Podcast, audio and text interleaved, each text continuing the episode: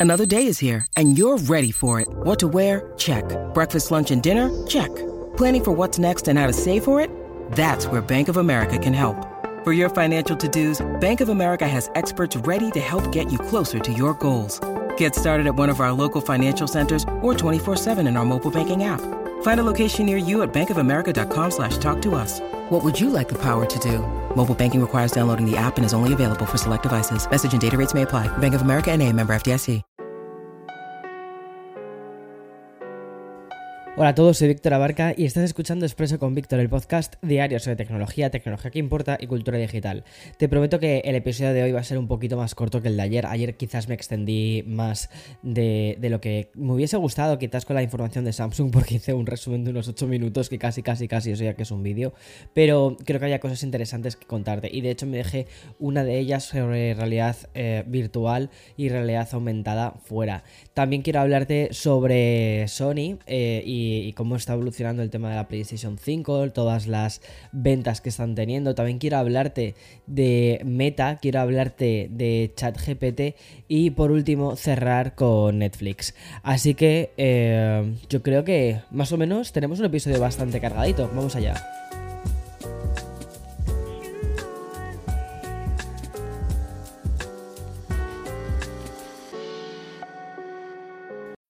When you need mealtime inspiration, it's worth shopping Kroger, where you'll find over 30,000 mouthwatering choices that excite your inner foodie. And no matter what tasty choice you make, you'll enjoy our everyday low prices, plus extra ways to save, like digital coupons worth over $600 each week. You can also save up to $1 off per gallon at the pump with fuel points. More savings and more inspiring flavors make shopping Kroger worth it every time. Kroger, fresh for everyone. Fuel restrictions apply.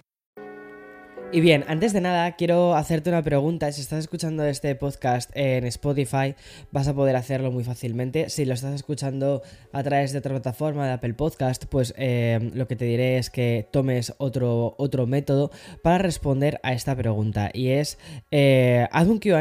Es decir, ¿qué pregunta te gustaría hacerme? ¿Qué te gustaría que te respondiese? Y esto lo voy a hacer en uno de los siguientes episodios que voy a publicar de Café con Víctor. ¿Vale? Café con Víctor Em, el último lo publiqué hace tres semanas, va tocándole una actualización, además que hay muchísimas cosas que se me han quedado en el tintero por contarte y como te dije ya el año pasado es un podcast que me apetece mucho retomar, pero que lo iré haciendo a medida que vaya teniendo temas y me vaya como quien dice pues eso, apeteciendo sentarme a, contarte cosas. Y mm, una cosa importante, ¿vale? Eh, si estás en Spotify, pues ahora mismo puedes separar un poco lo que es a vista tu teléfono y seguro que te aparecerá en la pantalla como una pantallita que te diga Em, pues algo relacionado con déjame una pregunta o algo así.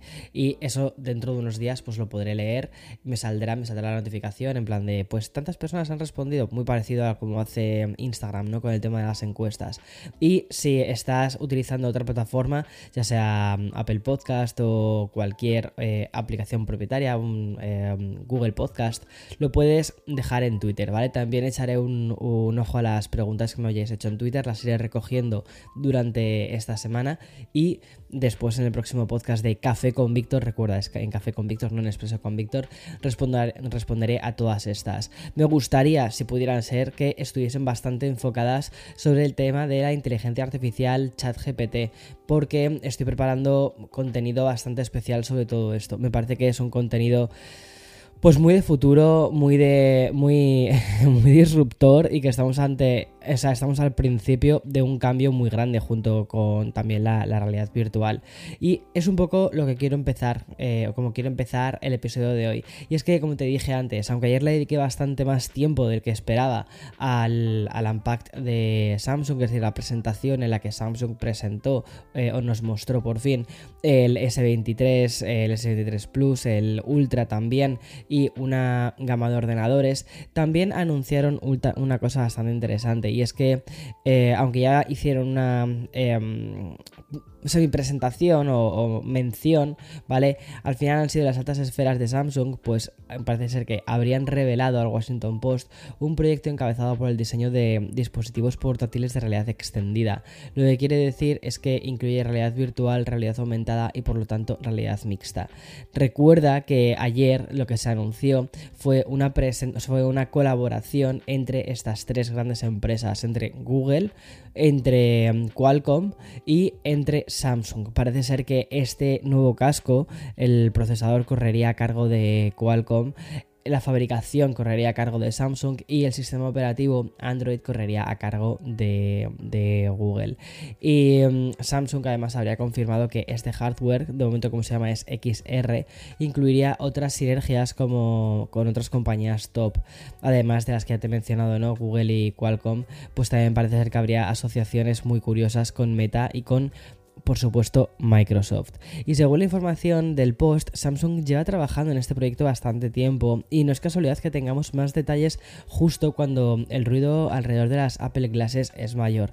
No sé si te acuerdas, pero cuando se presentó el Apple Watch también había muchísimo ruido alrededor del Apple Watch porque, o sea, todo el mundo, prácticamente casi todo el mundo sabía que se iba a presentar, que Apple iba a presentar un reloj, pero que estaban tardando más de la cuenta en presentarlo. Era como que había rumores desde hacía años, no uno, sino varios años.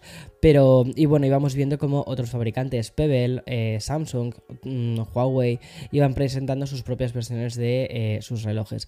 Pero estaban como con muchísima atención diciendo, a ver qué es lo que van a lanzar los de Apple. Y aunque ya había lanzamientos reales, es decir, de otras compañías, al final fue eh, el Apple Watch el que terminó marcando un poco el sentido de hacia dónde han terminado yendo los, los wearables. Y creo que puede suceder algo similar también con estas gafas de realidad aumentada o realidad virtual de Apple. Y, pero también es muy interesante ver cómo el resto de las plataformas crean sus ecosistemas alrededor de esto. Y bien, la siguiente noticia de este podcast de jueves pues enlaza directamente con el episodio del lunes, ese que mm, hacía básicamente eco de una publicación oficial de Sony en la que decían que la escasez de PlayStation 5 ya había terminado. Pues bien, ahora ya tenemos datos reales. Y sí, parece ser que podemos decir que la PlayStation 5 debería eh, estar al alcance de todos los usuarios que quieran comprarse esta consola. Y gracias al último informe trimestral de Sony hemos sabido que durante los últimos tres meses el fabricante japonés ha vendido 7,1 millones de consolas de nueva generación. Si lo comparamos con los datos del mismo periodo pero del 2021, la diferencia es abismal y es que Sony despachó en aquel último trimestre de ese año, del 2021, 3,9 millones de PlayStation 5 y, el, y al año siguiente, en ese mismo trimestre, pues los 7,1. Hay un crecimiento bastante, bastante fuerte. Y es que este aumento en la venta de unidades de PlayStation 5 se ha transformado en un informe fiscal donde destaca el gran aumento de los ingresos. Siguiendo con la división de, de juegos, pues podemos decir que Sony ha facturado 9.700 millones de dólares, es decir, un 53% más que en el ejercicio anterior. Eso es una pasada. Y bien, estas cifras además incluyen más del doble de ingresos en la parte de división de hardware, pero también un incremento del 30% en software. Y por su parte, los servicios de, red, todos los temas de los, pues el, el, Now y demás, aumentaron en un 20%. Y las ventas de software propio en otras plataformas subieron en un 70%, en un 73% de hecho. Esto es muy curioso, ¿vale? Porque Sony ya sabe, Sony Studios se ha puesto mucho las pilas en llevar software a, por ejemplo, PC, esos juegos eh, first party, llevarlos a PC. Y parece ser que les está yendo súper bien esa estrategia. De hecho, yo, sin ir más lejos, en, en mi PC Em, he comprado ya varios juegos de PlayStation 5 porque no tengo una Play 5. Y gracias a estos últimos dígitos ya podemos actualizar el estado actual de PlayStation 5. Y es que Sony ha vendido ya 32,1 millones de Play 5. En noviembre esa cifra estaba en 25 millones. Es decir, las ventas totales de unidades aumentaron un 28% en un solo trimestre. O sea, increíble. Y parece ser que ahora sí que podemos decir que la PlayStation 5 ya está aquí y ahora de verdad. Y mm, Sony no ha sido la última gran corporación en contarnos eso de qué tal le está yendo a través de su informe financiero trimestral. También hemos tenido constancia de los últimos tres meses de Meta.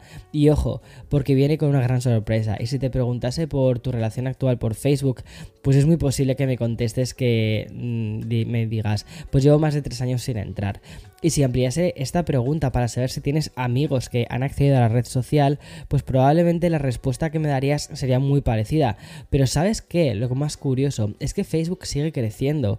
Y sí, la red social que al final si lo pensamos bien, ha terminado definiendo a la generación millennial, eh, al menos la, mm, la, de la segunda mitad de, de, la década de los 2000, pues sigue creciendo. Y es que, según el informe, la red social ahora tiene 2.000 millones de usuarios activos diarios. De hecho, Meta ha señalado que esa es la primera vez que alcanza esa cifra de usuarios, y todo porque hasta 16 millones de cuentas se han creado en este último trimestre. Bueno, pues parece ser que, Meta está tirando hacia adelante. ¿Y esto cómo se traduce en ingresos? Pues los ingresos eh, han, o sea, todo estos, todos estos buenos datos, ¿vale? Hay que sumarlos a los ingresos que han dado de 32 mil millones durante el último trimestre del 2022 y contrastan bastante con un anuncio que realizaron hace unas pocas semanas de que eliminaría, de que, uy, no sé qué me pasa esta mañana, que tengo así como la lengua de trapo, pero te acuerdas que mm, eh, despidieron a 11.000 personas, pues eso, contrasta bastante estos ingresos tan estratosféricos y la eliminación de puestos de trabajo. Pero bueno, es lo que hay. Y si te estabas preguntando por qué Meta se centra solo en el metaverso, ¿vale? Porque es una de las grandes... Em, bueno, eh, objetivos de, de Zuckerberg, pues, y no en la inteligencia artificial, porque si, lo piensas bien, no hemos escuchado demasiado su inteligencia artificial dentro de lo que es la compañía Meta. Pues bueno, Mark Zuckerberg se ha referido a esta tecnología en la misma llamada con los inversores eh, y lo ha hecho de este modo. Ha dicho, la, la inteligencia artificial generativa es una nueva área extremadamente emocionante con tantas aplicaciones diferentes y uno de mis objetivos para Meta es aprovechar nuestra investigación para convertirnos en líderes en inteligencia artificial generativa. O sea, que como ves, o sea, es muy curioso porque ayer se lo comentaba a Eloy justo en la cena, porque sí, o sea, él y yo eh, hablamos de este tipo de cosas en la, en la cena. Y, mm, o sea, él no escucha expreso, muy mal, Eloy, muy mal por no escuchar expreso con Víctor, mm, pero lo que al final hago es siempre le hago un resumen de las, de las noticias más importantes y es como su propia versión de Café con Víctor, vamos, bastante curioso. Total, que justo ayer estábamos hablando sobre inteligencia artificial y sobre cómo ahora mismo hay dos grandes vertientes, ¿vale? Porque está Microsoft con OpenAI haciendo ahí sus, sus movidas de inteligencia artificial, que la siguiente noticia justo va de eso. Después está también Google, que se está poniendo muchísimo las pilas con la inteligencia artificial y sobre cómo adaptar al, buscador de Google con, nuevas tecnologías para poder facilitar esta integración con eh, inteligencia artificial. Y ahora tenemos también a Meta metida en esto. Es decir, tres grandes compañías que lo que buscan es ver cómo eh, o crear una inteligencia que consiga aprender de los datos anteriores. O sea, me parece fascinante ahora mismo todo esto. Y bueno, como te estaba comentando, ¿no? Que íbamos a pasar también a OpenAI, a ChatGPT, pues han pasado unos poquitos episodios desde que te conté que OpenAI había abierto una lista de espera para aquellos usuarios que deseaban una versión premium de ChatGPT. Pues bien, ese día ya ha llegado, o al menos en Estados Unidos. ChatGPT Plus ya es una realidad y cuesta 20 dólares al mes. Esto no significa que la versión free vaya a desaparecer, ¿vale? Ni mucho menos. De hecho, lo que han dicho en OpenAI defiende que la versión de pago servir para que se pueda mantener una alternativa universal y gratuita. Básicamente la gente que decida pagar lo que va a hacer es mantener la versión gratuita. Y ChatGPT Plus hará que los suscriptores que tengan acceso general al, chatbot, ¿vale? También incluso durante las horas donde más usuarios se conectan y mm, donde antes se producían caídas o incluso te, te ponían una lista de espera para poder eh, utilizar el chatbot. Pues bueno, vas a tener, digamos, prioridad en esa fila. Y la compañía también añade tiempos de respuesta más rápidos de chatbot, acceso prioritario, actualizaciones y también vas a tener acceso a nuevas funciones. Realmente, al menos la lectura que yo hago es que con esto lo que entrarías es como una especie de... de mm, no sé, de versión beta, de versión experimental, eso, de, de chatbot, eso, mucho más apropiado. Aunque solo va a estar de momento operativo en Estados Unidos, ¿vale? OpenAI enviaría invitaciones de manera gradual en el resto del mundo en los próximos meses. Y ya voy a acabar con una noticia que lo une un poco todo y que yo creo que nos une un poco también a todos. Y es que une arte, une Netflix, une streaming, une ficción, tecnología y bien, te explico. Esta semana Netflix lanzó un cortometraje de anime bajo el título de Dohan Boy. Y hasta aquí, bueno, pues bien, Pues resulta que este corto ha sido definido por la propia Netflix como un esfuerzo experimental. ¿Y por qué? Básicamente porque el estudio encargado se ha ayudado de tecnología de inteligencia artificial para la generación de imágenes de fondo en todos los cortes de, este vídeo de 3 minutos. Y el objetivo de Netflix y mm, el estudio que lo ha hecho, que se llama WIT Studio, era abordar la escasez de la mano de obra en la industria del anime y de la animación, mejor dicho, lo cual me llama bastante la atención. O sea, escasez mano de obra. Hmm. Ahora se llama así a... Bueno, eh, no, no voy a entrar ahí. Y de hecho, en los titulares de crédito se puede ver el, diseñador de fondo, aparece como una especie de inteligencia artificial humano. Y en los créditos incluyen a Rija, que es una empresa de arte de inteligencia artificial. O sea, es muy curioso, ¿vale? Porque ya estamos empezando a ver aplicaciones de estudios utilizando la inteligencia artificial. No sé si esto también te parece a ti, pero está yendo demasiado rápido. Estamos cada día, o sea, te estoy contando cosas de inteligencia artificial. Me parece súper curioso, vamos muy rápido y mm, es muy emocionante. Es muy, muy, muy emocionante. En fin, mañana, como siempre, más y mejor. Chao, chao.